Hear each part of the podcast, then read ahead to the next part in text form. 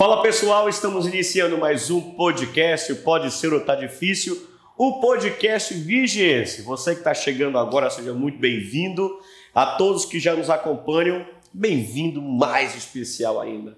É, Para quem está chegando agora e que não ouviu ainda o podcast, ainda não assistiu, nós trabalhamos três eixos principais no podcast Pode Ser ou Tá Difícil, que é educação, pensamento empreendedor e cultura.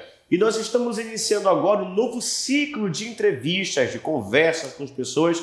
Falamos com empresários nesses últimos é, episódios, é, com empresários significativos do ramo aqui de vigia, e agora queremos também, com a mesma significância, é, trazer uma nova pegada. Que pegada seria essa?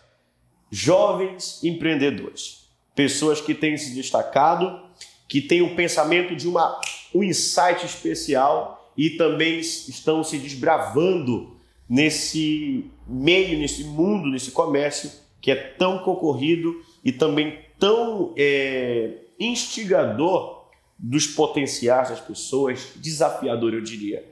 Então, para iniciarmos essa, esse ciclo de conversa sobre jovens empreendedores, eu tenho o prazer de receber aqui Francinei Silva. Muito Isso obrigado, aí. meu querido, pela oportunidade de conversarmos um pouco sobre seus negócios, sobre a sua carreira nesse ramo. Eu tenho certeza que você vai gostar muito, você que está assistindo.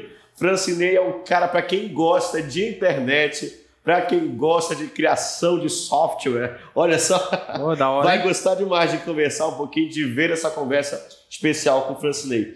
É, para quem não conhece o Francinei ou quem não sabe, Francinei tem aqui uma empresa é, empreendedor no ramo da educação e da comunicação e da criação é, de mecanismos de ensino a partir da tecnologia. Não é isso, Francinei? É Te apresenta melhor para o nosso pessoal. Ah, muito obrigado pela oportunidade. É um prazer imenso estar aqui no seu podcast, que eu já acompanho, né? Vim vendo as entrevistas aí. E assim, é uma mudança de mentalidade muito grande. Parabéns aí muito pelo obrigado. projeto, né?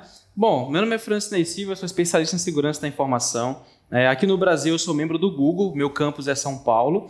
E hoje na cidade eu atuo com uma empresa que é o Centro de Educação Profissional, que é o CEP, minha escola, em parceria com a Evolua, que é a maior empresa de educação do Brasil. Hoje a Evolua está expandindo aí para mais de 18 países. Né? Então a gente é uma escola que, além de produzir conteúdo, tem como parceria forte aí a Evolua. E, além do mais, agora nós estamos lançando uma empresa de investimentos, que é o Nossa. CEP Investimentos, é, que a gente hoje tem um grupo que opera na Bolsa de Valores. Né? Inclusive, amanhã eu estou, estou indo a Belém, que é para mim, eu estou passando uma mentoria para uma galera lá, e eu fechei com eles para mentorar esse pessoal aí voltado para a Bolsa de Valores, para B3. Nossa, que coisa, Francis. Mas me diz, é, para, vamos chegar lá para esmiuçar esse teu pensamento, essa tua proposta de, de empreender que eu acredito que vai acompanhando as tendências do mundo moderno.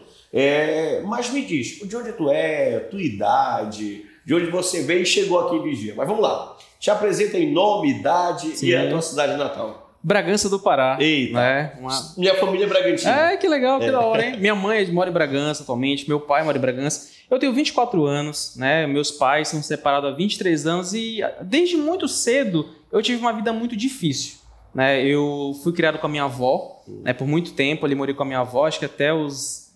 Fiquei com a minha avó até uns nove anos, fui morar com a minha mãe, depois voltei com a minha avó, depois fui morar com a minha tia, voltei e ficava trocando de cidade, morando com um parente aqui, um parente ali. Nunca morei com meu pai, né, por serem separados e eu tive uma vida muito dura desde muito cedo. Não tive uma educação de qualidade, tá? Então eu lembro que para minha mãe comprar os materiais escolares era muito difícil. E a sacada de mudar a minha vida, mudar a vida da minha família, veio com a ajuda de um tio meu, né? Que foi assim, mudou a minha vida, né? Deu um start na minha carreira.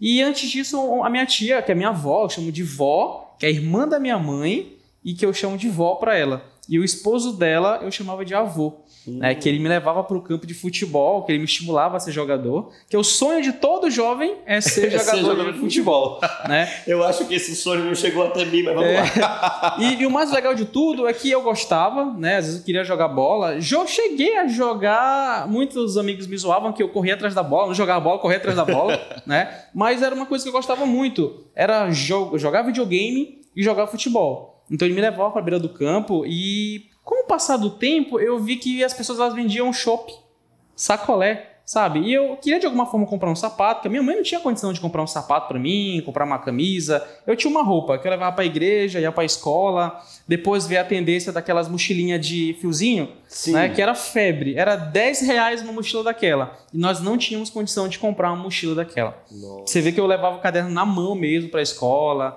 É, assim, eu ia para a escola muitas vezes porque eu não tinha nada para fazer em casa. Então eu ia no relógio de casa, eu atrasava, eu adiantava a hora que era para minha tia falar, ó, oh, tá na hora de você ir para a escola. E eu ir para lá. E aquilo ali para mim era uma diversão.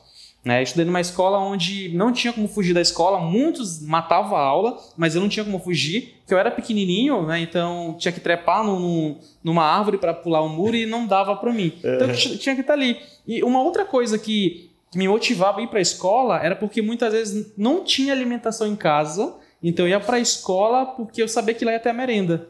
Né? Então, e essa situação, eu faço um adendo aqui da tua fala, sim.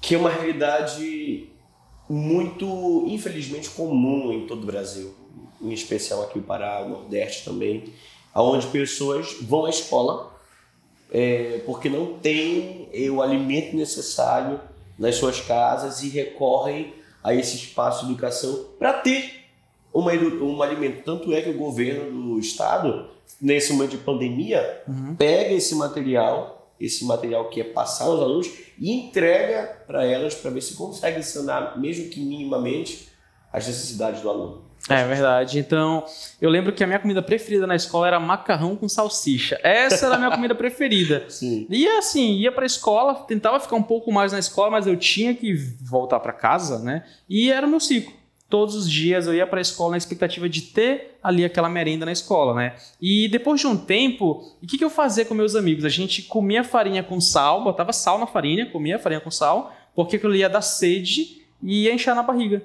Então era uma forma de você tentar driblar a fome. Nossa. Juro para você.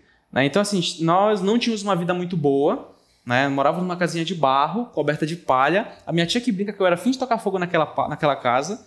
Né? E assim, era engraçado falar porque não tinha cimento em casa, era uma casinha de barro, que para minha avó varrer, ela tinha que jogar água e assentar a poeira para poder varrer. Depois a gente deu mais um passo, foi que eu fui morar com a minha tia, aí eu morei numa casinha de madeira, que de manhã eu sabia que estava amanhecendo porque o sol passava pela brecha da, da tábua. Eu sabia que estava amanhecendo e era certinho, em cima da minha rede. Juro para você, e não tinha rede, não, assim, não tinha cama, eu dormia na rede. Né? E era uma vida muito difícil, muito dura. E a minha mãe sempre falava pro meu pai. Meu pai tinha uma condição de vida bem melhor que a nossa, mas ele não, não, não nos ajudava. Nossa. Né? Tanto que depois de tudo isso, houveram os problemas judiciais, a briga da guarda entre minha mãe e meu pai. Porque você sabe que a guarda é da mãe. Sim. Né? E a minha mãe não queria abrir mão. Minha mãe ela sempre acreditou muito em mim. Né? Eu chegava, às vezes as escolas iam, ia, as escolas de cursos iam até a minha escola e ofertavam uma bolsa para estudar, fazer informática. E eu sempre fui apaixonado por tecnologia. Só que eu não tinha contato. Né? Eu lembro que eu fui ter contato com o computador, eu tinha uns 8, 9 anos de idade, que foi quando a minha mãe pagou um curso de informática para mim. Pra você ter ideia, na época o curso custava 20 reais. Era. E aí a minha mãe, eu falei para ela, chorava, né? E era aquele que eu queria, mãe, eu quero, eu quero e ela tipo, não tinha como pagar esse curso para mim. Ela ia lavar roupa para alguém, ia capitar um, capinar um terreno, ou ia apanhar feijão, pegar feijão para vender para conseguir pagar o meu curso. Para você ver. E a gente não tá falando de muito tempo, não. Isso não. lá em 2008, 2007, 2008. Sabe? Você pensa sempre que é uma coisa lá no é, passado, mas não é agora. É tão recente, né? Tão, tão, tão, tão perto ali. E assim, e eu ia para a escola e eu via meus amigos com o lanche, na escola, né? E assim, quando eu fui para quinta série, já fundamental um pouco maior, e eu não tinha uma lancheira, então eu ficava olhando todo mundo merendar, porque às vezes na escola faltava. Quando faltava, eu ia na expectativa de merendar, mas tinha um momento que faltava a alimentação, faltava a merenda escolar. Tanto que era uma alegria quando eu saía da sala que eu batia de frente com o carro da merenda. Chegou a merenda na Chegou escola. Merenda. então, é era muito difícil, né? Mas a minha mãe deu um duro muito grande ajuda com, o meu, com a minha avó e um pai de criação que eu, que eu tive, né? E, e tudo isso aí colaborou bastante para que eu pudesse hoje ter um, buscar ter uma educação de qualidade. E eu sempre falo, não existe fórmula para o sucesso, mas existe fórmula para o fracasso. Se eu tivesse ficado lá atrás, e muitas vezes a minha mãe tinha que me empurrar, às vezes para ir para a escola, que eu desanimava. Não, você tem que ir para a escola. Né? Às vezes ela até dá um puxão de orelha ali, que era para mim, de alguma forma, tomar ali uma vontade de ir para a escola. Então, quando eu fui com a minha tia, ela não tinha uma condição de vida também muito boa, então elas vinham de agricultura, da roça. Então, queimar uma roça, plantar uma roça, pegar a mandioca, botar no saco, levar para o poção d'água, tirar, levar para casa do forno, torrar a farinha, isso era o que eu amava fazer.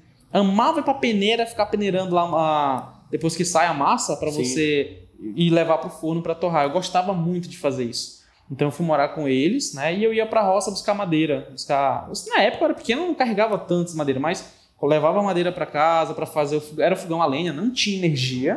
Pra você ver, não tinha energia. Nossa. Juro para você. Quando chegou energia na casa da minha tia, era por dentro do gapó e era o arame farpado. Juro. A fiação. A fiação era arame farpado, a energia até lá. Porque era assim, na época, por não ter energia, ela utilizava bateria, as bateria Moura bem grande, Sim. né? E ou ela assistia a TV dela, a novela à noite, ou eu assistia o meu desenho. Então, quando ela saía pra roça, eu ia assistir o desenho. Ligava lá, tem uns atracadorzinhos, ligava. Sim. Né? Tem uma vez que eu peguei choque lá no negócio, que você bate um no outro, positivo negativo, você sai faísca. É. Ligava. Aí, além de ligar a TV, eu tinha que ir lá fora, sintonizar a antena, porque era no bambu, tá? Sintonizar a antena, que era uma roda de bicicleta também, que era, e era preto e branco, não era colorido. Isso, estamos falando de do anos 2000 Doze- ainda. É, lá em 2000. Ou perdão, agora, é, verdade. ainda, agora. 2007, 2008, que eu assim, uns 15 anos atrás, por aí. Nossa. É, e aí, quando pra me assistir uma TV, porque onde tinha energia, pra mim chegar lá, eu tinha que andar acho que um quilômetro e meio, dois quilômetros dentro do mato, pra chegar na comunidade mais próxima, pra me olhar pela janela, então, do pai da minha tia, que ele não era meu parente, né, era o pai dela, que era, e eu pra ver TV colorida. E era uma TV bem pequenininha, de 14 polegadas, que era febre naquela época. E na volta pra casa, a minha alimentação era caju. Pegava na época de caju, né? Às vezes, quando era época de bacuri também, que eu comia bacuri, que aquilo ali me satisfazia. Eu chegava com o dente todo cheio de, De resina. de resina de bacuri. Né? E depois tomava banho e ia para a escola. Né? Então, eu estudei na escola rural. Minha mãe me tirou da escola da cidade, me mandou para a escola rural. Para mim, assim, foi uma forma de. Foi um tapa na cara. Para mim realmente acordar. E eu lembro que a minha mãe chegou em mim e falou: Ó, você tem duas opções. Ou você vai pegar essa enxada e vai capinar, ou você vai pegar uma caneta e vai estudar. Escolha qual é o mais pesado para você. Então aquilo ali foi um estalo para mim. E eu falei: não, eu preciso ganhar meu dinheiro. Porque o primeiro sapato que eu tive foi um sapato que a minha avó trocou numas galinhas. Vai vendo. Sério. E aí, por muito tempo, eu usava aquele sapato. Né? O sapato tinha um tênis bonitinho. Tinha, pra ir pra escola tinha que usar tênis. Não podia de sandália. Né? E aí eu falei, não, eu, posso, eu quero comprar uma bicicleta para mim. Eu sempre gost- gostava muito de bicicleta. E eu gostava de equipar a bicicleta, aquele aro aero, aquele guidão legal. E eu comecei a trabalhar numa horta. Eu ia tarde, é da minha família, né? Mas era assim, eles não facilitavam para mim, é da família do meu pai. Eles não facilitavam. Eu ia pra horta, eu, eu voltava da escola de manhã, almoçava em casa quando tinha alguma coisa para almoçar. Quando não, eu ia pra horta, lá eu almoçava, eu comia por lá. E lá na horta eu ia tirar o, o coentro, o cheiro verde, né? Separava o cheiro verde no paneiro, levava para casa e de manhã, quando não tinha aula, eu ia vender o cheiro verde no centro da lá no- na feira da- livre da cidade. Né? Na época era 50 centavos o cheiro verde. Hoje você põe 12 limão é 13 reais. É. Né? E eu tinha uma meta, eu tinha meta pra bater. Tinha uma meta. Tinha meta. verde. Então, tipo, eu tinha que vender. A minha bacia cabia ali na época, eu acho que uns 10 cheiro verde. Eu tinha que bater, era 5 reais. Eu tinha que vender tudo, voltava, que era uma empresa de cheiro verde. Né? Então era eu e mais três que fazíamos parte, nós competíamos entre nós. Só que eu sempre tive o jogo de cintura.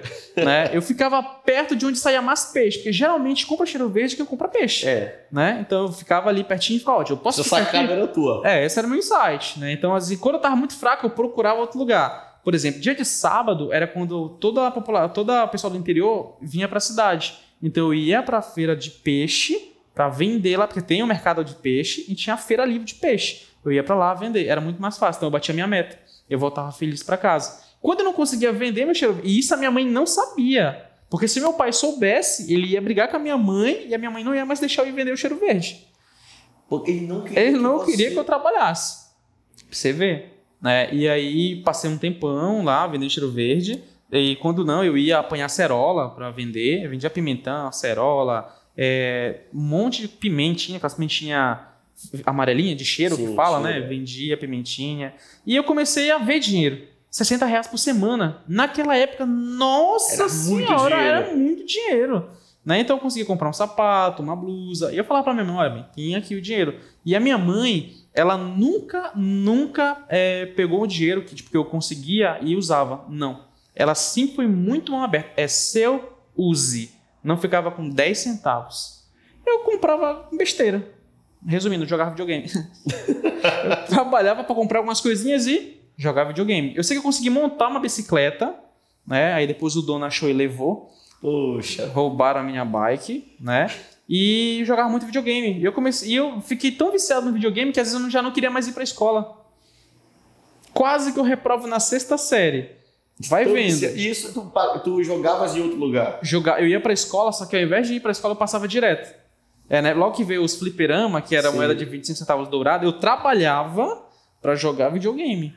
Né? Nossa. E aí, com tudo isso, esse meu tio me levou e falou: Olha, tu, tu- tu já pensou em vender chopp? Eu falei, vender chopp, irmão, você nem fazer. Eu falei, não, vamos lá pro interior, isso em Tracuateua? Vamos pra Tracuateua que eu vou te levar pra você jogar um futebol. E eu ia pro campo de futebol e eu via que no intervalo do jogo, Tinha muita gente. é, vendia coxinha.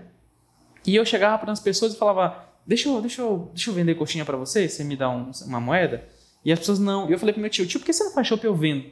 E eu lembro que, que Deus o tenha hoje, ele tinha uma, uma cubinha que cabia 11 chopp. Colocava os 11 chopp. Na época, o chopp era 25 centavos. Peguei né? essa época. É, então, mas olha a sacada. Eu falei, tio, mas eu não quero vender para você. Eu compro por 15 e vendo por 25. Tudo bem? Tudo bem. Só que assim, em contrapartida, eu comprava os sacos de chopp, era 100 saquinho, ele fazia o chopp e eu ia vender. E eu vendia muito. E quando acabava, eu voltava correndo, ficava um quilômetro, voltava correndo, abastecia e voltava. Foi tão legal que depois eu consegui comprar uma cuba maior que cabia 35 chopp. Aí eu já conseguia ir no carro com ele para outro lugar, outro interior, vender chopp pra galera. E, e eu caí no gosto do pessoal. Todo mundo já me procurava, cada menino do shopping, cada menino do shopping. E era legal isso daí, porque eu ia no, no- no final. Eu terminava a escola na sexta-feira, no sábado, eu com 10 anos, eu já viajava sozinho para outra cidade. Nossa. Ia que Bragança Tracoateua, sozinho. Aí entrava no ônibus, a minha mãe ia me deixar. Ó, você pega esse ônibus, eu já sabia o trajeto. no shopping. Vai vendo, sim. E aí eu fico- comecei a ganhar meu dinheiro, né? E eu quis dar um passo além. Às vezes eu comprava a coxinha dos meninos para vender junto do meu shopping. Eu já conseguia ganhar ali 75 centavos, 50 centavos, às vezes um real. Depois eu comecei a vender o, o suquinho no- no- com coxinha. Né? Teve até um amigo da minha mãe, a sobrinha da minha mãe, que eu ia, pegava a coxinha, colocava a, a vasilha na cabeça e ia vender a coxinha. Passava a tarde toda vendendo. Aí Chovia, poxa, não foi legal, mas dava um jeito. De vez em quando comia uma, né? Mas faz parte. Mas vendia Era coxinha. seu, era o seu ganho. Era, e eu comecei a ganhar dinheiro legal com isso. E eu comecei a entender que eu poderia gerar uma renda para mim mesmo, né? E diversas vezes eu tentei fazer alguns outros cursos, mas não tive oportunidade. Foi quando eu decidi que eu deveria dar um passo além. Eu fiz curso numa empresa, cara, eu sou muito grato a essa empresa, né? Sou muito grato a... Trabalhei na Intelbras, trabalhei na Datem, mas uma uma das empresas de educação que eu trabalhei, que foi, posso falar o nome? Claro. trabalhei na, na Microlins, fui aluno da Microlins, né? E assim, enquanto aluno foi muito bacana, eu conheci pessoas ali do time que o pessoal realmente me acompanhava, né? Na época era, era muito bacana. E por meio disso eu, eu comecei a trabalhar lá com o pessoal, por gostar de tecnologia, fiz curso de manutenção, trabalhei com um Esse curso professor. que você falou que a sua mãe lhe, deu foi na Microlins? Não, não.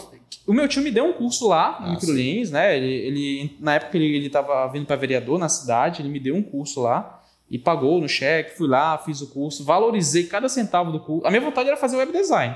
Essa era a minha vontade, era construir site. E por meio disso eu comecei a trabalhar, ganhando experiência mais e mais, né? Somando com o que eu já sabia. E depois eu virei funcionário. Depois de virar funcionário da empresa, eu fui transferido. Foi então que eu vim depois para Vigia, né? Vim para Vigia, fui transferido. E na sequência eu falei, pô, eu, por que, que eu não posso ir além? Por que, que ao invés de, de, só trabalhar, por que, que eu não posso estreitar laço com, com, com criação? Por que, que eu não crio alguma coisa? Né? Comecei a estudar programação, fui para uma empresa que é Evolua, que é a empresa justamente que fornece o sistema para eles, para microlins, né? E assim, eu tive um laço muito mais aberto com a Evolua, um laço assim de licenciado, de me, poderem me promover ali é, acesso às formações, e foi uma coisa que casou muito bem. Aí eu falei, poxa, ao invés de eu fazer uma cobrança na educação, por que, que eu não colaboro com a educação? É, essa foi Você uma grandes um sacadas. né? Foi um novo não insight. quero somente estudar, quero ser um promotor de estudo. Isso, eu quero poder desenvolver ferramentas, né? E aí comecei a conhecer muita gente de fora, né? Pessoal que gostava de programação, entrar em fóruns. Que anos, em que, quantos anos você tinha? Acho que eu tinha uns 17 já para 18, Entendi. né? E ali eu já com, trocava figurinha com o pessoal, até que uma vez, isso já faltando para de segurança, eu vi uma galera falando, cara, você já pensou em derrubar um site? Eu não tinha ideia. Para você saber se uma empresa tinha site, você tinha que pegar aquelas agendas de contato, aquela folha amarela. Nossa, folhear. a lista telefônica. É, você pegava, folheava, e se tivesse um domínio arroba o nome da empresa, você sabia que aquela empresa tinha site. Né? Então eu falei, poxa, por que, que eu não, não, não crio site também? E aí eu comecei a entrar em fóruns e participar. Tinha uns fóruns, Caveira Tech, uns fóruns hackers aí da vida, e que eu achava interessante, o pessoal tirava site do ar, e eu falei, cara, eu gosto disso eu gosto de testar a segurança das coisas. Isso levando em consideração o que basicamente eu faço hoje. Né? Eu comecei a, a ter essa sacada. E aí eu fui, eu sei que eu, eu consegui substituir um site, já estava no ar, substituir um site com conhecimento e eu comecei a gostar. Aquilo era prazeroso para mim. É isso aí. Aí eu, depois eu entrei para a área de segurança da informação como ético, né? Vou, eu vou chegar aí justamente é. ponto, mas pode continuar. E, e aí eu comecei a realmente aprender a desenvolver. E eu lembro que eu queria lá, aquela minha vontade lá atrás de fazer um curso de web design tornou-se realidade quando eu consegui fazer o primeiro site e vender um site. É, aqui eu estou vendo que você é, é cadê? Tem, já tem uma graduação na área da criação de de. Só um minuto. Você tem graduado em análise e desenvolvimento, desenvolvimento de, de, sistemas. sistemas. Isso. Aí foi aqui. É aí que começou a sacada. É porque assim, eu, eu, eu questionava muito os professores. Eu tinha um professor que foi o orientador que ele gostava de me instigar. Então ele gostava sempre de me levar para um próximo nível. Ele tipo, me estimulava para saber até onde eu podia ir né, que foi o Sandro. Então, é, durante a formação, ele me estimulava a criar tecnologias, tipo, ah, tu sabe programar? Sei, então prova para mim. Que Olha. tal você criar um sisteminha para desligar a luz? Eu te dou todo o equipamento, você cria um sisteminha. Que tal você ligar essa placa de Arduino num sensor para reconhecer a biometria do pessoal? E ele instigou mesmo. Sim, a... e ele me dava livros e ele falou: agora beleza, você já tem um Arduino, eu não quero, agora eu quero que você crie uma placa. E assim, eu nunca fui muito bom com hardware, né? Eu nunca fui bom de criar essas placas. Me traduz o que é hardware. Hardware é, hardware é toda e qualquer parte física de um sistema computacional, ah, tá? É, geralmente é aquilo que você chuta. O que você chuta é hardware, o que você xinga é o software. São os programas de computador. Olha que é legal, tipo isso. meu know-how, sabe o que é? Se chuta, é hardware. Se você xinga, é software. Gostei. E o mais legal de tudo é que, tipo, eu comecei a, a internalizar aquilo de uma forma boa né? E eu lembro que depois de conseguir substituir um site, uma outra coisa que eu fiz era, não tínhamos internet em casa, na época a internet era muito pacata, né? você tinha uma internet de 700k, que você googava lá, ia tomar café, tomar banho, dormia, acordava, estava carregando a imagem ainda. E tinha uma lan house, né? eu acho que hoje não tem mais lan house, cyber, tinha um cyber café, que eu imaginava que eu ia tomar café, mas não tem nada a ver. de café. Né? E eu ia para lan house jogar Counter-Strike 1.6 era febre do momento. Né? Você ia do instituto, da, da, da escola, da, da UEPA, para jogar, né? para Lan House. E chegava lá, como eu percebi que esse rapaz ele fornecia internet, eu falei, poxa, legal, você cobra quanto para fornecer internet? Na época ele cobrava 100 reais para fornecer 500k de internet. Só que eu percebi que ele puxava um cabo da Lan House para o poste, do poste para casa das pessoas. Eu falei, pô, legal, se ele roda um jogo dentro da Lan House e ele puxa um cabo para um switch, eu acho que é um switch no poste, e de lá ele puxa para casa, eu acho que de casa eu consigo rodar um jogo dele. Então toda semana ele comprava jogo novo, colocava na house e eu jogava de casa os games dele, porque tava tudo na mesma rede. Nossa, Vai vendo. é, da hora. E E aí, foi nascendo aí, aquela curiosidade. É, tanto que esse era um apelido que o pessoal me, me chamava muito. Hackerzinho. Era. Era pra cá, pra ali, pra lá. E depois de um tempo eu vestia, né? E gostava de, de, de como eles me chamavam. E já conseguia controlar a rede da- de computadores da, da Lan House, já sabia, eu conseguia desligar um computador lá de casa, desligava um computador lá da Lan House. Eu sabia quando o computador estava ligado, tinha acesso a isso. Naquela época não tinha segurança na, na- em rede. Caramba. É, você, tipo, abriu o laptop, botava pra ouvir uma rede, você conseguia enxergar senhas de e-mail, transação bancária e tudo mais. Isso era Sabe? um perigo muito grande. né? É demais. Então, assim, isso me instigou realmente a buscar esse caminho. Falei, peraí, se eu consigo fazer isso, será que eu consigo é, ganhar dinheiro com isso? Foi quando eu participei de um programa chamado Programa de Bug Bout aberto, que é um programa de recompensa, onde empresas te contratam para você fazer um teste de segurança numa determinada aplicação deles. E eu bati a boa, né? Consegui encontrar a falha de segurança, só que eu não sabia fazer relatório. Né? Foi então que eu aprendi, graças a um grande parceiro aí, acompanhando ele, que é o Gabriel Pato, é um super, um dos maiores hackers, se não o maior hacker ético do Brasil, Uhum. né? Ele é uma das pessoas que encontrou falha, falhas no Facebook também, falhas no Instagram, na Microsoft, e foi uma pegada bem diferente. Mas me diz aqui, pegando esse teu feedback, qual é a diferença de um hacker ético para um hacker comum?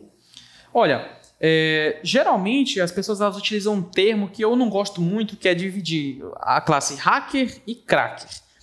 Particularmente o cracker é uma eu não, não curto muito essa denominação, porque o hacker e o cracker eles têm o mesmo conhecimento.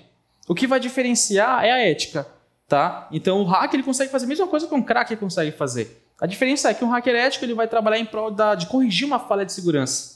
E o hacker do mal, não ético, é aquele cara que ele vai tomar, ele vai se aproveitar de uma falha de segurança. Seria então essa Entendeu? questão ética de fato mesmo, é uma questão de moral, enfim. É, você reportar uma falha. mesmo, Isso. entendi. Né? É, me diz, pegando esse teu feedback ainda a respeito das, de, de nessa área cibernética, é que nos últimos anos o crescimento do número de, de clones de celular ele avançou no mundo. Como é que tem que se proteger em 2021? Olha, existem várias formas de você conseguir manipular uma informação, tá? Primeiro, existem sistemas que eles são falhos, isso é claro, mas muitas vezes a falha não está no equipamento eletrônico. A falha, ela é humana, tá? Nossa. É, é por isso que muita gente utiliza de uma engenharia social para conseguir é, ganhar ali a sua atenção, tá? ganhar a sua confiança e por meio disso ele consegue entrar num- numa rede sua, consegue burlar a segurança do seu telefone, tá? Então, assim, para chegar nessa esfera é muito interessante falar uma coisa. Manter as aplicações atualizadas do seu telefone é sempre muito importante. Ir na sua Play Store e checar se os aplicativos estão atualizados é válido. Checar se o Windows do seu computador está atualizado é válido. Então, aquele Windows que fica atualizando o update, não é que é uma coisa, ah, é chato. É chato, eu sei que é chato. Né? Porque a gente brinca que quando o computador descobre que você está com pressa, ele sacaneia com você. Ele fica lá. Né? Não o Mas aquilo, é, mas aquilo ali é um patch de segurança, às vezes é uma correção de uma falha. Então, às vezes, a falha não está no Windows do sistema operacional. Às vezes é uma falha que está no teu leitor de PDF, uma falha que está no teu reprodutor de música, no teu codec, no teu leitor de vídeo, que vai chegar até o teu computador. Tô entendendo. né? Então, por exemplo, muita gente fala, poxa, mas é fácil você burlar a segurança do WhatsApp, hackear o WhatsApp, hackear o Facebook. Olha, se existe uma falha naquela aplicação, tem- existem profissionais que estão ali trabalhando para encontrar essa falha e reportar para o programa de recompensa do Facebook e ganhar uma grana com isso. Né? Por exemplo, já tiveram pessoas que me procuraram para falar: Poxa, por que, que tu não hackeia o WhatsApp da minha namorada para mim, cara? Hackeia o Facebook da minha Caramba. namorada para mim? Né? Então, assim, eu penso, cara, vai na boa. Se tem uma falha no Facebook, eu vou pegar essa falha e vou reportar lá, porque eu vou ganhar 30 mil dólares e você não vai me pagar 30 mil dólares. Né? Então, assim, se você me procura para me hackear o Facebook da tua namorada, no mínimo você tá ferrado, velho. É. Vai vendo, né? Então, por exemplo, o WhatsApp eh, não tem uma falha concreta de, de segurança, né? Esse momento em que tu tá falando a respeito do, de se tornar um hacker, cá pra nós, sem ninguém saber. Você já invadiu um grande site? Já, já invadiu o Facebook. Caramba! Já, a Microsoft. A Microsoft vai ter uma história muito engraçada. Será que a Interpol não vem te pegar? Não, não porque tem relatório, né? Tem os relatórios que a gente reporta e tudo mais, e tem uma recompensa. A Microsoft foi engraçado, porque assim, quando você faz parte da política daquela empresa, você tende a respeitá-la. E assim, eu falo, pô, os caras não vão errar, eles não vão deixar uma falha dessa. Então eu tinha um respeito pela empresa. Que jamais é, eles fariam é, aquilo eles vão deixar essa brecha de segurança desse tamanho aqui. E depois passou um momento que eu falei, não, peraí, calma, eu vou a fundo. Né? Eu vou tentar, vou tentar encontrar uma falha de segurança. Deixei de mão aquele respeito pela empresa e fui atrás de uma falha de segurança. Né? Foi então que eu reportei no programa de bug bounty deles, uma falha no... Eu reportei uma falha no Windows, né? Depois eles soltaram um patch de correção, que era justamente um problema com flash. Um problema de atu- é, eles só teve uma atualização, depois eles soltaram um patch de que eles removiam a atualização que tinha sido feita, Tô entendendo. né? E aí fizeram um pagamento bem interessante. Na época eu ganhei 10 mil dólares, né? Que deu, deu pouco mais de 40 mil reais. Caramba! Foi, foi você reconhecer Re- o, o erro. Então, assim, se você for olhar, eu tô na lista de honra lá da Microsoft. Né? E tem muita gente que às vezes pergunta, beleza, por que, que você não continua na área de segurança? Segurança legal é muito bom, só que eu, eu tive um problema que foi a síndrome de burnout, esgotamento físico e psicológico. Caramba, cara. Foi chato, né? Porque assim, eu, eu me tornei uma pessoa muito diferente do que eu era, né? Por conta disso. Porque exige muito de você. Você fica olhando, programando e subindo alguma coisa, descendo alguma coisa, e testando e testando. Às vezes você cria um mundo para você, sabe? E Você aí, vive as- no mundo paralelo da comunicação, né? Justamente. É, então, assim, isso é uma coisa que eu abro para algumas pessoas próximas de, do burnout. Eu sempre falo, cara, você lê muito legal. Você, você abre pro mundo agora. né? É, isso é muito interessante, porque, por exemplo, medicina é uma da- é dos cursos né, que as pessoas sofrem com burnout, né? Tecnologia da informação, psicologia. E é um assunto, por exemplo, que você levanta, poxa, converso com os meus amigos a respeito disso, mas vai que alguém que está nos ouvindo passa pelo mesmo processo que você, e você diria uma coisa importante para esse tipo de pessoa que está tendo uma pressão psicológica, emocional, física da área que tu. que Sim. tu- O que, que você diria? É bom externalizar. Né? É bom você conversar com outras pessoas e explicar o que você está sentindo. Porque você tem aquela sensação de que você não consegue entregar um resultado. Isso afetou no meu trabalho, que a, a pesquisa em segurança da informação era uma coisa paralela do trabalho de CLT que eu seguia.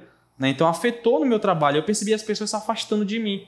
Porque eu, eu chegava no final do dia esgotado, eu só queria ir embora para casa e que se dane o resto.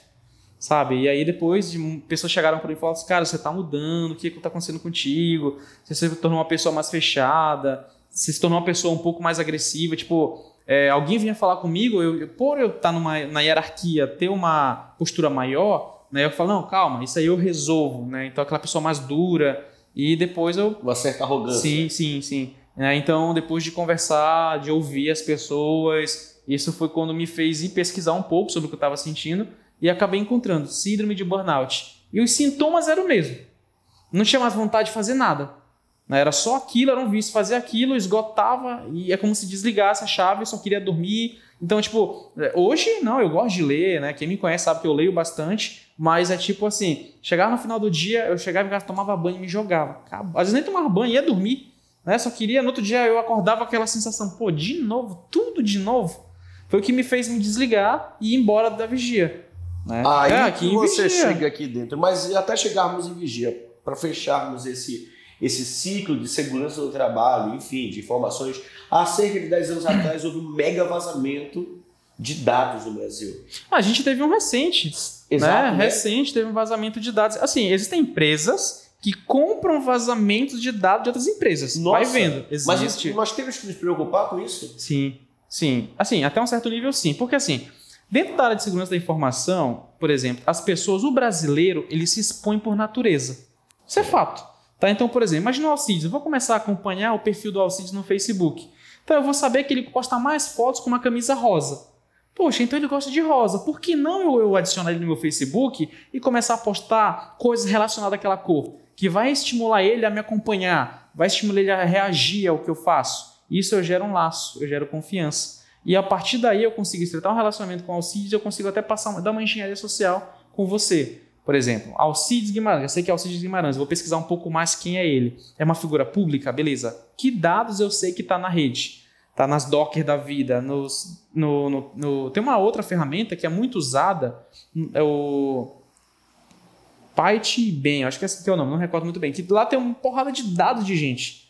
Né? Então, por exemplo, para uma pessoa mal intencionada, né, ele vai lá, vai pegar o dado daquela pessoa, vai extrair, vai fazer uma, uma um RG falso né, vai usar a foto, vai fazer um. Porque você consegue Nossa, fazer isso. Dá até é, não vou, não vou comentar, né, estimular ninguém. Claro. Mas com alguns dados da pessoa, você consegue tirar uma. Um, pelo site da Receita Federal, você consegue tirar um CPF dela. Original. Consegue, imprime, colorido bonitinho e usa como se você fosse a pessoa. Por exemplo, se alguém vai daqui para outra cidade, não sabem quem é o Alcides, por exemplo. Então eu faço lá um documento com a minha foto e me passo pelo Alcides. Daqui a pouco chega uma carta de cobrança na sua casa e você fala, mas eu nunca comprei aqui. Entendeu? Porque assim, tem muita gente que se expõe por natureza. E eu falo muito isso. Gente, deixar o número de telefone no Facebook. Tem gente que às vezes comenta lá, gente, deixa eu comentar, deixa o número de WhatsApp aqui para fazer novos amigos. E as pessoas enchem do número do WhatsApp ali. Rapidinho. Utilidade pública, ouça isso. É, então as pessoas deixam ali o número de WhatsApp. Eu pego aquele WhatsApp, aí eu mando uma mensagem, oi. Aí a pessoa, oi, peguei esse número. Eu eu boto uma foto de mulher no meu, no meu, meu perfil do Face do WhatsApp, ninguém vai saber. Mudo o nome lá, boto lá Safira, e, e aí você começa a conversar com alguém. E a pessoa vai na vibe, né? E você fala, poxa, você me dá uma ajuda? Qual? É, eu preciso recuperar meu WhatsApp, eu posso mandar para ti o meu código de recuperação? E a pessoa fala assim, pode. Aí você manda e você toma o WhatsApp dela. Simples. Você consegue burlar Caramba. e tomar o WhatsApp dela. E o mais legal de tudo é que se você tentar em sequência, você trava e você vai ter 23 horas para voltar ativa. Enquanto isso, o outro cara tá lá pedindo dinheiro emprestado para as outras pessoas que são seus amigos. Isso tem acontecido muito. É, mas é olha, eu vou te trazer um insight que aconteceu com meu amigo. Se ele estiver me ouvindo, ele, ele, ele leva isso na esportiva hoje, mas foi chato, porque Sim. eu viajei para Espanha no ano passado. E antes de voltar para o Brasil, oh, antes de voltar para o Pará, eu fui para Santa Catarina, né? Que eu morei um tempão lá e eu tenho uma paixão enorme pela cidade. E ele me liga no final de uma tarde e fala: Francinei, cara, vê se esse comprovante aqui é verdadeiro. E ele manda o comprovante de uma transferência, de um TED. Quando eu bati o olho, eu falei, eu gelei. Eu falei, perdeu o carro dele. Gelei. Eu falei, cara, desculpa eu te falar isso, mas esse comprovante é falso. Um TED, dentro desse horário, ele já teria entrado na tua conta.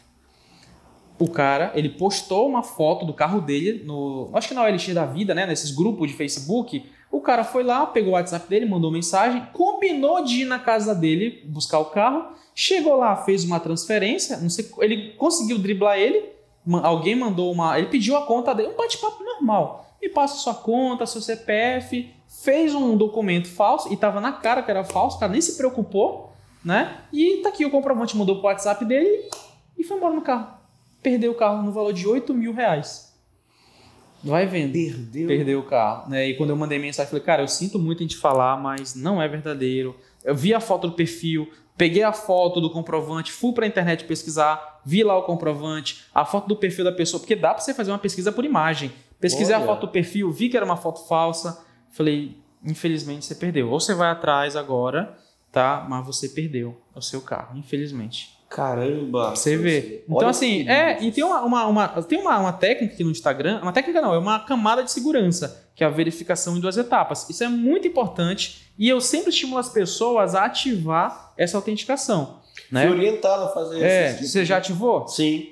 Porque assim, eu palestrei na ETEPA em 2018 e a gente fez um ataque massa lá no, no, no WhatsApp de uma menina e ela viu o quão vulnerável era ela e não a aplicação. É porque se tem uma, uma, uma camada de segurança para você usar, a minha sugestão é que você use. Vai barrar um ataque hacker?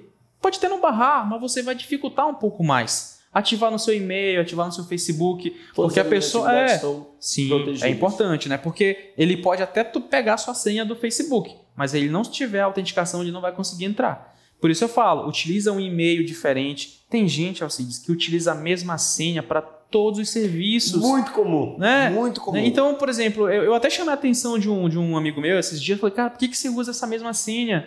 Ele falou, ah, mas ninguém sabe. É, eu acho que ele vai estar vai tá assistindo a live. Ah, mas ninguém sabe. Ninguém sabe. Eu falei, mas eu já sei.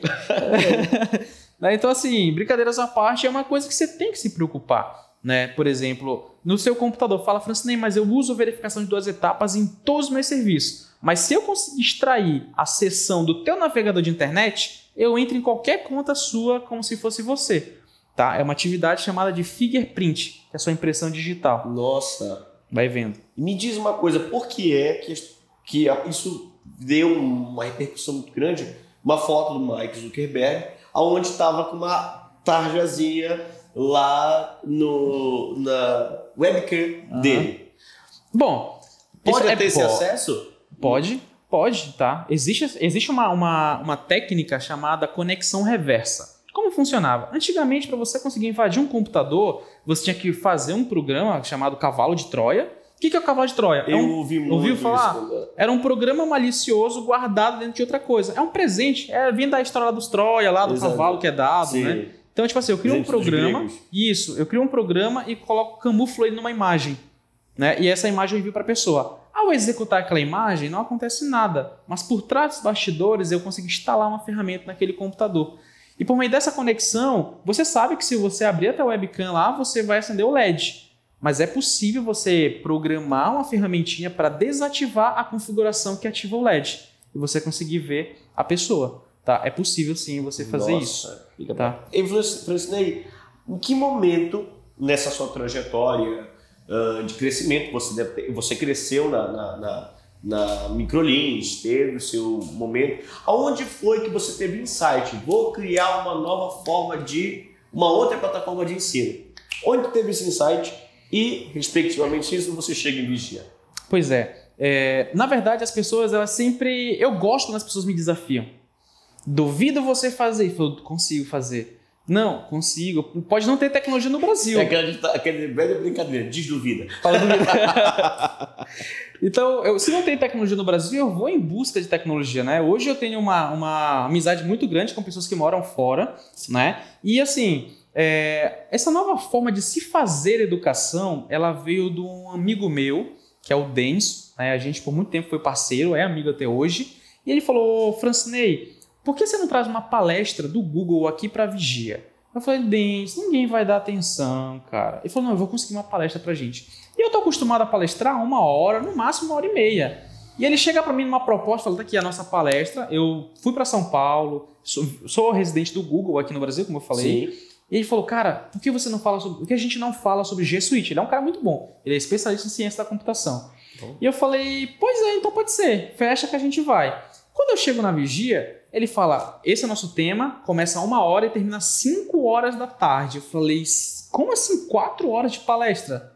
Você tá maluco? Não vai dar ninguém. Ele falou: cara, eu já falei que é você.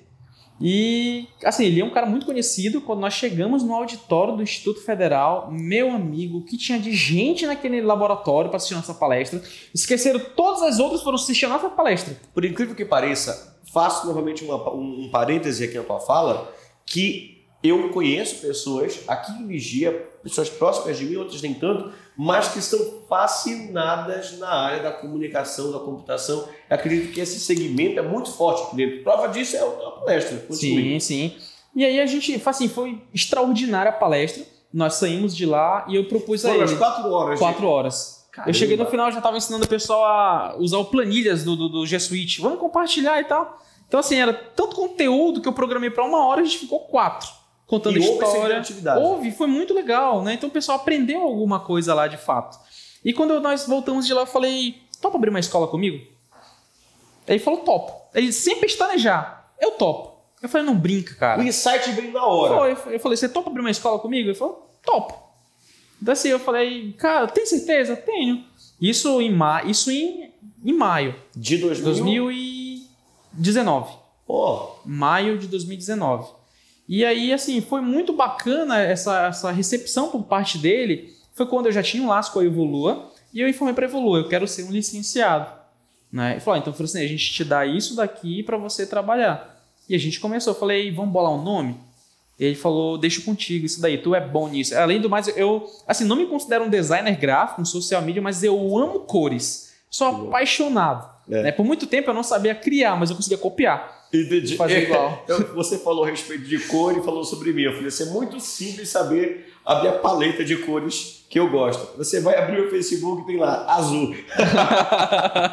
minha cor predileta, azul e branco são as minhas cores que eu mais gosto. Acho que pode ver, pode ser, é. tem uma ligação com o Pai Sandu, uma coisa assim. Ah, é. Mas continua. E aí eu falei, pô, cara, que missão, hein? Aí eu comecei a pensar numa série de coisas, né? E eu falei, eu certa vez deitado em casa, eu tava em São Miguel do Guamá, deitado, tava com a minha namorada do lado, eu falei, amor, já pensou esse nome CEP? Ela falou, legal. eu falei, poxa, você tá tão animado. É, eu, e eu ficava pesquisando, deitado na cama e virando, né, scrollando lá, e eu achei um nome bonito, Correios. Correios? E casou com a ideia CEP, Correio. Eu falei, tá aí.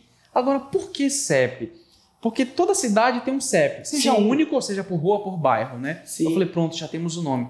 Agora, ah, eu, eu, eu, ia até fazer uma brincadeira. Você falou CEP é o CEP da cidade, eu ia até brincar. E foi por esse sentido essa Sim, analogia? nessa pegada, né? E aí eu fiquei. Pois é, agora precisa definir uma cor e precisa definir o que? CEP, Centro de Educação Profissional. Mas aí não foi de imediato que eu falei Centro de Educação Profissional. Eu fiquei pensando, central de treinamento, eu fiquei CTP, CT, aí cheguei, conclusão, CEP, Centro de Profissões, Centro de Educação Profissional, ou então era Centro é, Educacional de Profissões. Aí eu fui bolando o nome até que chegou no Centro de Educação Profissional. Né? Aí a identidade, ela veio por parte de um amigo meu que criou a identidade e eu dando alguns insights para ele. Né? Eu escrevia tanto, ele consegue pegar minhas ideias que é o hexágono, bonitinho, o planetinho. Ele desenhou três modelos. Eu escolhi o modelo e falei para ele um motivo. É, então aí a gente, ele topou né, essa, na oportunidade. Isso em a, a maio, junho, julho, julho eu já estava preparado para a gente abrir a escola. Agosto, setembro e outubro a gente bateu o martelinho, investi, começamos a investir no prédio. E em novembro nós começamos nossas atividades parcialmente, só ele e eu, né? E aí, isso em 2019, final de 2019, e aí, em 2020, em janeiro de 2020, nós decidimos abrir a escola no dia 20 de janeiro. E como é que a CEP reagiu frente à pandemia? Ah, foi extraordinário. Nossa, foi. foi. A gente se empolgou pra caramba em janeiro, fevereiro e março fecha tudo. E agora? Cara. Como é que você vai conseguir manter uma empresa de pé com dois meses de funcionamento. É aí que a gente queria chegar. E todo mundo chegando e falando assim: vai fechar? Essa daí tem uma escola muito bonita na cidade, tem uma fachada muito. Porque a nossa fachada é gigante. Primeiro que não era para ser daquele tamanho. Foi uma, alguém que mediu errado, amigo meu. E veio. E veio. Se bem que você vai. Quando você entrar, tem um pedaço lá, tem, assim, na parede e outro na janela. Sim. Aquilo era parte da fachada ainda. Você vê de tão grande que ela é. Né? A gente idealizou que seria 3 metros, por fim é 6. 6 metros do tamanho dela. E aí a gente, cara, e todo mundo falando, olha, a escola é muito bonita, mas não vai dar conta. Né? E eu já estava ali numa situação que eu peguei uma grana junto dele, nós investimos de fato no prédio, né? Tanto que a gente, hoje a gente está buscando uma nova forma de se fazer, uma nova forma de, graças a Deus, a gente hoje já está bem diferente, né? Mas na pandemia foi uma coisa que as pessoas falavam, vai fechar, vai fechar. Os alunos chegavam para nós e falavam, vai dar conta de figurar a escola? A escola ainda vai funcionar? É, juro para você. Teve um aluno que chegou para mim e falou assim: até quando a escola vai funcionar aqui? Sabe? E aquilo ali para mim era tipo, era você tá cutucando, ele falou, não vai fechar. Ou seja, em vez de te machucar, te impulsionava? É, me estimulava, falava assim, não é possível que eu eu, porque assim, quando você tem um sonho e você deixa de sonhar o seu sonho para sonhar o sonho de outra pessoa, você perde a noção das coisas. É verdade. Né? Então eu falo, cara, isso aqui é meu sonho. O meu, diz, o meu sonho é popularizar a educação de uma forma que ela não é tão popular como as pessoas acham que é. Tá? Ou seja, a minha intenção é sacudir a educação na cidade de Vigia. Caramba. Eu quero sacudir de uma forma diferente. É, tanto que tomou-se o, o, foguinho, que o pessoal brinca que é uma coxinha na, na, na logomarca, né, que é o, o, meteoro, é de impacto. Eu quero ah, a educação. É o meteoro? É o meteoro. Eu quero impactar a educação na cidade. Né? Eu quero que as pessoas possam ter acesso a uma educação de qualidade, com profissionais de qualidade e que elas realmente aprendam. É isso que eu quero. Né? Então, diante de toda essa situação, eu lockdown, teve um lockdown do estado, depois estende mais um dia, depois mais um dia, e lockdown, decreto municipal e tal, que a gestão atual não nos favoreceu. Assim, pelo menos eu fui pedir ajuda e eu imaginei. Na verdade, passada, no passada, passada, passada. E assim, não foi uma coisa agradável, né? Então eu falei, não, não tem jeito, vamos parar as atividades. Só que tem que pagar aluguel, né? Tem que pagar a internet para não perder, tinha que pagar a manutenção do sistema. Então, totalizando, tinha uma renda fixa parada de pelo menos uns 5 mil reais. Agora você imagina, como é que você vai conseguir pagar algo que não está te trazendo retorno? Então eu comecei a tirar dinheiro do bolso e pedir ajuda para a família e, e vai, vai, vai. Passamos de, de março até outubro. Nossa. Assim com a corda no pescoço. Sabe? E eu nessa época eu fiquei tão sentido, eu não queria acreditar na pandemia, porque eu me preparei para tudo. Tudo que você pode imaginar, eu me preparei. Menos. Menos uma. Eu nem imaginava que já tinha tido outra pandemia. Preparou para meteoro. Tudo. Para meteoro, para ataque zumbi, mas para pandemia não. Eu preparei para tudo. É. Tudo, literalmente. mas eu jamais imaginava numa pandemia. Né? Não imaginava que algo tão de repente chegar. Ah, mas aconteceu lá na China. Ah, lá na China. Tudo Né? por conta de um morcego. Batman ia fazer isso? Não. Tá vendo? É por isso que eu não gosto da DC. Não gosto mais. Agora é só Marvel agora. então, aí foi difícil, né? Mas aí, eu, aí meu tio me ligou e eu falei, tio, não, tô, não tá uma situação fácil, tio. Relacionamento tá ruim, empresa tá ruim, amizade tá ruim, não sei o que eu faço. Financeiro tá ruim. Ele falou, vem pra cá. Vem pra Espanha. Opa! Nunca tinha saído do Brasil. Tinha passaporte, nunca tinha saído do Brasil. E eu fui pra lá. Aí chegou lá, ele foi pra, pro Canadá e me deixou sozinho lá. Vai vendo. Fiquei lá na... Mas assim, foi uma mudança. Porque ele. Ele te chama pra Espanha E vai você pra- chega é. embora. Foi embora. Eu fiquei lá. né? Passava a noite toda acordado, porque o fuso é diferente. Né? E o pessoal mandava mensagem pra mim, eu tava dormindo. E depois que eu me acostumei, eu vim embora. Falei, não, tem que ir embora. Peguei um frio que, oxe, é isso no mínimo 5 graus ali, chegar, tremia. Né? Então, assim, foi. Naquele momento eu falei, eu não vim pra cá à toa. Eu tenho que voltar pra lá, manter o que eu já tenho e fazer diferente. Não posso me baixar a cabeça diante de tudo que está acontecendo. Então foi então que eu vim para São Paulo, fui para Santa Catarina, depois eu voltei para cá. Eu vim, voltei para cá já em acho que agosto, cheguei em agosto, né, finalzinho de agosto, e aí continuou as coisas tudo parado, né? E quando foi agora, agora em 2021, do- janeiro, agora 2021, a gente realmente decidiu voltar às atividades. Claro, respeitando As Né? normas. Me diz uma coisa. Por que vigia? Eu criei um carinho muito grande por Vigia, né? Primeiro que eu amo Bragança de coração, amo muito, mas Vigia é- eu vejo como uma cidade que ela tem um potencial tão grande. A gente até discutiu isso numa reunião que nós tivemos com os empresários da cidade, né? Ela tem um potencial tão grande que as pessoas daqui elas não conseguem enxergar. E eu conheci, Alcides, lá em Santa Catarina, um bairro que é só vigiense. Né? Como que eu sabia que era? Que eu comentar alguma coisa. Vigia vai dominar o mundo. É, só não domina se não quiser. É verdade. O paraense vai dominar o mundo. Que é onde você vai. O brasileiro, diga-se de passagem. Sim. Você vai lá em Dublin tem lá um, brasileiro. Né? O brasileiro é, é E quem fora de sabe série. se brasileiro não seja vigência? Vai vendo, hein? Ó, tem um rapaz, da- uma moça da Vigia, que eu vi ela no aeroporto de São Paulo. Eu estiguei, você tá indo pra onde? Tô indo pro Japão. Falou, "Oxe, Eu tô falando, todo mundo sabe do mundo tem vigência. tem. Japão tem vigência, vai vendo, hein?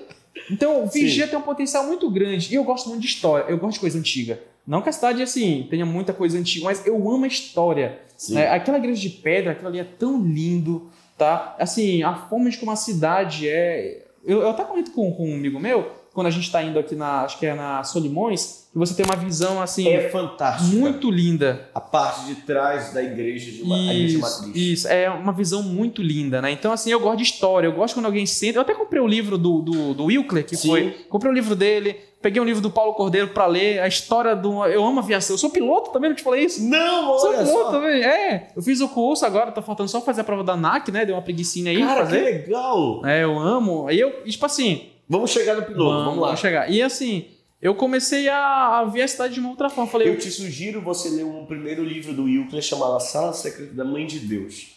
É fantástico. Você- onde eu encontro esse livro? Nele, na, na, na infográfica, a loja dele. É mesmo. Você vai encontrar, eu te sugiro, recomendo A Sala Secreta da Mãe de Deus. Você que já tem um, já consegue identificar os caminhos em vigia, você vai se perceber dentro da literatura. É fantástico. Que da hora. Entendeu? Então, aqui na cidade, eu vi que eu poderia, eu posso fazer a diferença na cidade. As pessoas olharem para mim, hoje quem me conhece, e imagina assim, poxa, Francinei já tem uma vida legal, mas eu não tive isso, teve toda uma trajetória. Um processo de construção. Né? Isso, eu, sempre, eu falo com orgulho, passei fome para chegar onde eu cheguei. É, acredito que a maioria das pessoas que tem sucesso tem um preço a pagar.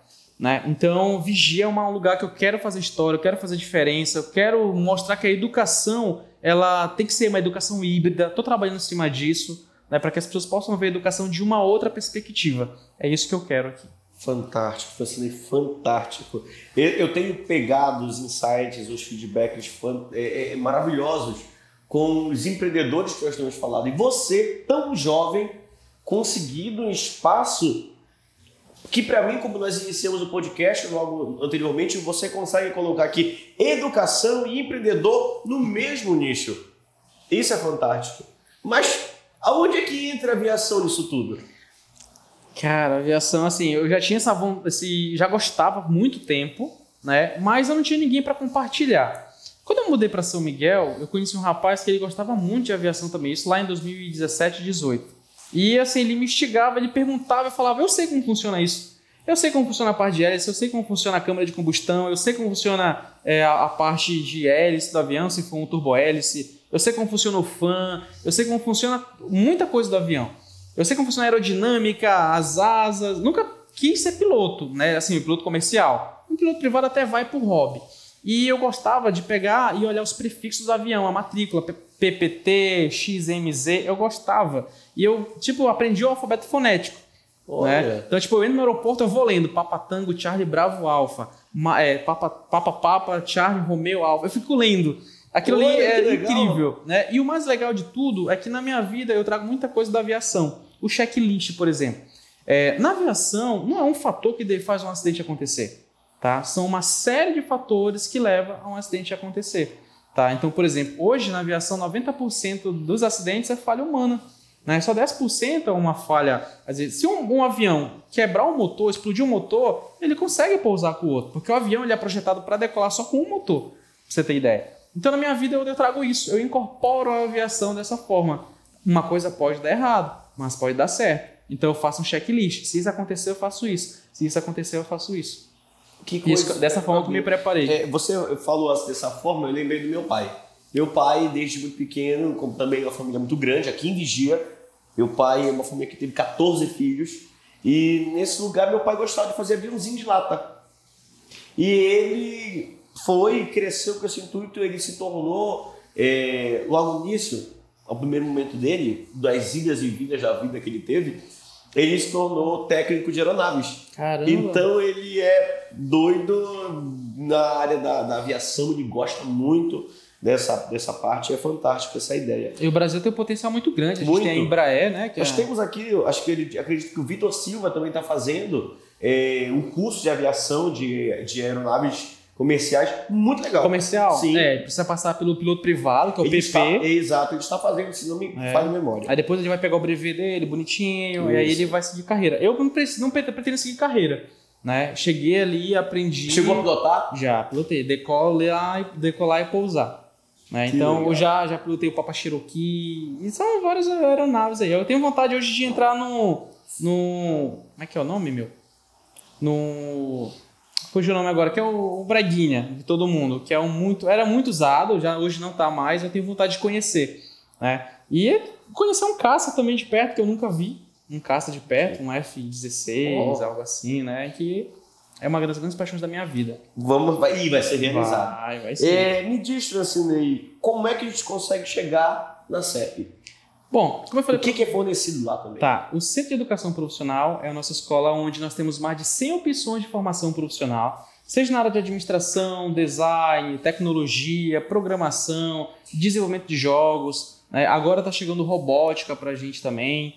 E dentro da nossa escola está tomando uma nova ramificação que é um escritório de investimentos. Olha! Né? Isso é uma coisa muito legal. Por exemplo, hoje eu tenho várias pessoas da cidade que investem na empresa comigo. Tá? Por exemplo, tem gente que às vezes tem aquela grana parada ali, isso falando da empresa de investimento, que é o CEP Sim. Investimentos, e o CEP Educação. O CEP Educação é a escola de, de, de profissionalizante, de cursos que vai te preparar para o mercado de trabalho. O CEP Investimento é para aquela galera que tem uma grana é, parada ali na conta poupança, que poupança não é investimento, tá? E eles querem, de alguma forma, render mais essa grana.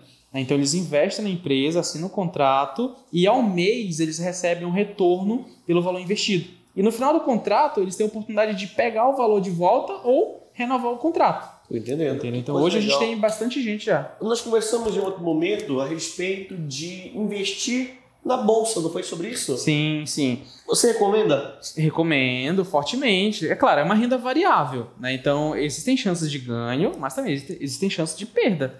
Tá? Você não vai ficar rico da noite para o dia operando na bolsa de valores. Né? Hoje eu tenho uma consistência muito grande na bolsa de valores, mas eu já quebrei banca. Né? Eu, eu, amanhã eu estou indo para Belém, como eu falei para você, para a mentoria, né? mas eu comecei na bolsa de valores querendo ganhar muito dinheiro. E quando você se deparou com a realidade? Perdi. então, tipo assim, ó, tem 500 reais na minha conta. Né? Vou, vou transformar isso aqui em um milhão. Primeiro dia eu perdi 300, segundo dia eu perdi 200, acabou. Fiquei devendo para a corretora. Caramba! Foi. Eu falei, não, mas peraí um pouquinho, eu gosto de números. Eu via o gráfico subindo e descendo, que são os candles que, que a gente utiliza. Eu falei, não, eu tenho que aprender esse negócio aqui, não é possível que eu só vou perder. Fui, parei, estudei, comprei curso, li livros e tudo mais e voltei a operar, né? Tive mais uma perda ali, mas já foi menor, porque eu tinha já um gerenciamento de risco. Né? E a partir daí eu comecei a ter uns ganhos, já cheguei a ganhar 17 mil reais num dia, numa operação de day trade. Eu acho que eu, eu até tenho print, Hoje, inclusive, foi um dia que hoje a bolsa, a bolsa fechou sexta-feira e hoje voltou hoje uma hora da tarde. Hoje foi o dia que eu tive esse retorno aqui na, na bolsa de valores, né? Nossa! Uma operação de day trade. Então assim. Isso aqui, isso foi um ganho de hoje. É, um ganho de hoje. Isso aqui é operando pouco mais de uma hora. Operando ali é compra e venda de ações, né? Eu tenho ações na Petrobras, tenho ações no Banco do Bradesco e tenho ações na Embraer também hoje. Tá? Então, essa grana que entra das operações, tem o pessoal que investe, eles recebem o valor deles né, ao mês, e eu pego a minha grana e eu invisto nas ações. Na Petrobras, no Bradesco, na Embraer. Tá? Então, de alguma forma, você tem ali uma ação para te gerar um retorno. Né? Existem as rendas fixas, mas existem as rendas, a renda variável também. Eu lembro Entendeu? que nós pegando, pegando, fugindo um pouco da sua, dessa linha, a respeito de, de de compra, de venda de situações. Eu lembrei, já estamos caminhando já para o nosso término da nossa conversa, que está sendo maravilhosa, muito obrigado por isso. É, você me disse uma vez que você passou em medicina. Passei, cara. assim, é muito legal contar isso, porque foi é. assim, era uma dívida que eu tinha com a minha mãe. A minha mãe ela tinha dois grandes sonhos na vida dela. Um desses sonhos era me dar uma surra e passar limão na minha costa. Juro pra você. Esse Toda mãe ameaça alguma coisa doida, um filho. É. Se você fizer isso, eu vou fazer tal coisa. Sempre tem uma. Um e o segundo sonho dela era que eu passasse medicina. Eu tenho medo de sangue, tá? Qual foi o que ela realizou? Ela realizou só um, só um. E ela falava: Meu filho, eu só quero ver o teu nome na rádio, né? Eu passei medicina em 2016, né? Passei medicina.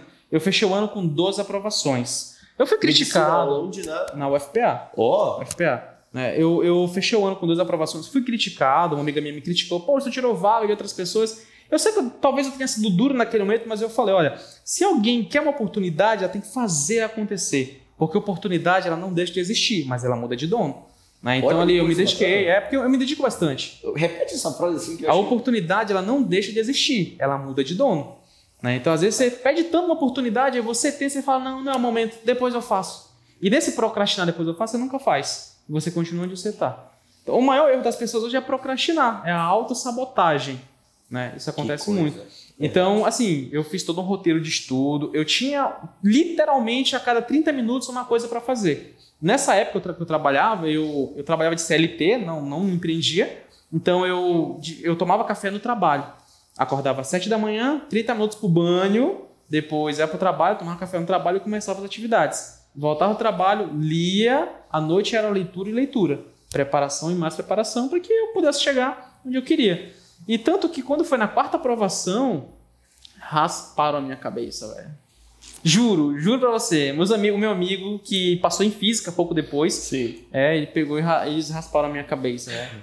Jupsei. Foi. Aí você conseguiu. Conseguiu passar na quarta? né? Passei, passei em- na, em quarto, na, na quarta faculdade já, Ah, na sim. quarta Você graduação, passou né? em quê? Eu passei em. Ixi, as 12 eu não lembro direito, mas medicina, sistema de informação, inglês, biologia, agronomia. ahn, passei em direito também, mas passei em terceiro lugar em direito. né? porque na universidade que eu fui, eu lancei como cotista lá, aí você Uhum. tem uns pontos lá. Direito, aí passei também veterinária, medicina veterinária.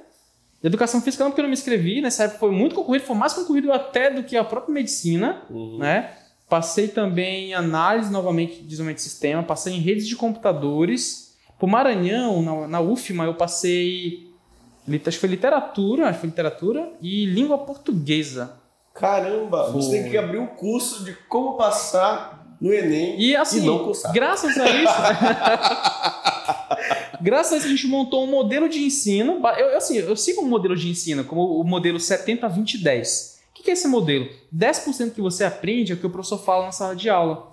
20% é quando você tenta transmitir para alguém. E 70% é quando você pratica. Nossa, É, você quer ficar bom em alguma coisa, não tem segredo, não. É praticar, é repetição. Programação é isso. Eu falo para as pessoas: você quer aprender? Você é um bom programador? O Celso Portioli está aprendendo a programar hoje. O Barack Obama estimulava a programação. É repetição. Eu não tinha esse talento da retórica. Existem pessoas que é inato ele, né? Mas eu não tinha esse talento de falar em público. Eu tinha muita vergonha e eu comecei a treinar. Repetir, repetir, repetir e você se torna bom. É igual o jogador de futebol quando ele cobra falta. Ele repete tanto que ele fica bom de bater uma falta. Alá Roberto Carlos, hein? Francine, já estamos caminhando para o final dessa conversa muito boa. Te agradeço a oportunidade eh, de poder conversar contigo. Espero eh, que os teus objetivos sejam alcançados e que se fortifique ainda mais, tenha uma robustez ainda mais a aquilo que você está projetando tão novo e ao mesmo tempo tão consistente. Mais uma pergunta que eu não podia deixar de fazer, que eu acho que todo mundo está esperando. Vou olhar assim, sério pra ti, olhar sério pra cá, e vou dizer assim: Francinei, você já hackeou Wi-Fi do vizinho? Essa é uma pergunta extraordinária, né? Já, já. Não tinha internet em casa, né? Na época que antes do rapaz da Lan House, Sim. não tinha internet em casa. E na época usava-se um protocolo de segurança que era o app. Então, é tipo assim, inclusive eu tenho um, um vídeo no YouTube mostrando como faz isso. E é porrada de acesso esse, esse vídeo. É, O tema, como. o tema é como. Não, é como descobrir senha de rede sem fio, Ah. Wi-Fi. E aí, tipo, eu demorei acho que cerca de 8 ou 10 minutos para descobrir a senha do Wi-Fi, né, para usar. Se você quer aprender. se você quer aprender a hackear a senha do vizinho, E eu quero te dizer uma coisa. sempre. É, Não é verdade? Eu quero te falar mais uma coisa. Muita falar. gente, eu, eu postei esse resultado no, do- da Bolsa de Valores, né? E teve muita gente que me perguntou se eu gravaria um curso voltado para esse caminho, né? Então, assim, hoje eu estou preparando todo o roteiro, né, para gravar esse conteúdo, mostrar como eu opero. Assim, e eu quero hoje preparar um espaço que eu possa estar frente a frente com a pessoa operando. Eu quero montar um co-work aqui em Vigia. Você acha que eu consigo? Consegue. Tem um espaço certeza. bem legal pra galera Com ir visitar, Com certeza. né? A galera ir visitar e operar, trocar figurinha, trocar insight, né? E o curso de operação na bolsa de valores que o pessoal chama de day trade vai acontecer, está sendo gravado aí e vai ser uma honra voltar aqui e mostrar os resultados vai- para as vai te pessoas, né? Com certeza. Pode ser ou vai ser? É, você falou um insight a respeito de que tu gosta de criar um nome. Sim. E a mesma coisa, eu também sou, eu gosto de criar nomes. É, tanto é que o podcast surgiu pensando como é que te vai? Nós estamos no nosso grupo, nós temos uma série de, de apoiadores que estão com a gente, pessoas que fazem parte é, do, do, do- do centro da, do podcast. É, são amigos meus, Rômulo, é, Rider, Marcelo, Bianca, Lilian, são pessoas que estão diretamente ligados ao centro do podcast. E a gente ficou discutindo, vai ser o nome, vai ser o nome? Eu falei assim, pode ser ou tá difícil? Em que sentido? Nós estamos trabalhando em, do- em três segmentos que são desafiadores Empreender é altamente desafiador. É verdade. Educação é desafiador com barreiras próprias da pessoa. E a cultura é algo que vem, pode ser nato ou inato, mas que também demanda um tempo. Então a gente sempre pergunta, usamos o termo pode no, no, no, no Seiue para dar um sentido de podcast, pode.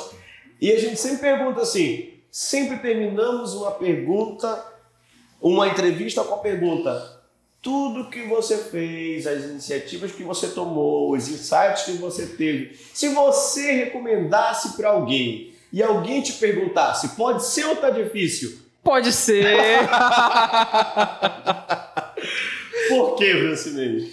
Bom, é, o caminho é longo. Né? A gente nunca sabe o que, que acontece, o que vai acontecer daqui a pouco. Né? Por exemplo, na Bolsa de Valores a gente usa um índice futuro. Eu não sei o que vai acontecer, tá? mas se você acreditar em você mesmo, se você realmente tiver um objetivo, é só você tirar a sua, fre a sua flecha e seja progressivo. Porque se você acredita no seu potencial, tá? antes de mais nada, essa autoconfiança ela vai te levar muito longe. Tá? Então você é responsável pelo seu resultado. Não existe fracasso, existe resultado. Caramba, cara, olha. Muito obrigado, Imagina, agradeço. queridos. Nós conversamos aqui uma conversa boa pra caramba, uma conversa boa com o Francinei Silva, um cara que é tudo, até hacker. ele oscila do hacker para piloto, ele passa em medicina e não cursa, mas é algo maravilhoso que está aqui escolheu Vigia para criar um centro de educação, de educação profissional e eu tenho certeza que vai ser um sucesso, está sendo sucesso. Procure o Francinei, procure a CEP. Muito obrigado a todos que estão nos assistindo, que nos deram é, a oportunidade. Você que está dirigindo, ouvindo o podcast aí, você que está agora nos acompanhando no Facebook, no Instagram, que está é, no, no, no nosso site, nós temos um site de apoio que as pessoas vão lá, que desse site nós temos as pessoas que estão apoiando, os nossos apoiadores do podcast, as pessoas que estão investindo nisso e ao mesmo tempo não investem somente é, em um programa, mas investem em um ideal. Quais são essas pessoas? Mercantil no Limite, a Marmoraria Guimol, o Projeto na Medida Certa, o SM Pescados, a empresa Ecomark do nosso amigo Fernando, Home Studios que produz tudo isso aqui pra gente, Égua da Empada, que é da nossa amiga Lilian, e a Sex Zone da nossa amiga Bianca. Então, essas pessoas que estão ali, que estão por trás das câmeras, apoiando, incentivando e que estão no nosso site. Visitem o site, pode ser ou tá difícil, Auxílios Guimarães, e lá você vai encontrar o, a logo de todos os nossos patrocinadores. E mais um, CEP Investimentos vai ajudar você agora Pronto. nesse projeto. Entramos mais um e nesse, nessa logo você clica nela e vai direto para sua conta no Facebook, para sua conta no Instagram ou para o seu WhatsApp pessoal e lá você consegue entrar direto em contato direto com aquilo que você quer. Então, o podcast pode ser tão difícil, ele tem essa pegada. Mostrar o que vigia tem de melhor, a verdadeira pedra do salgado que são as pessoas que aqui estão. Maravilha. Muito obrigado, Francinei. Abraço, fiquem bem e até a próxima conversa. E aí, pode ser ou tá difícil?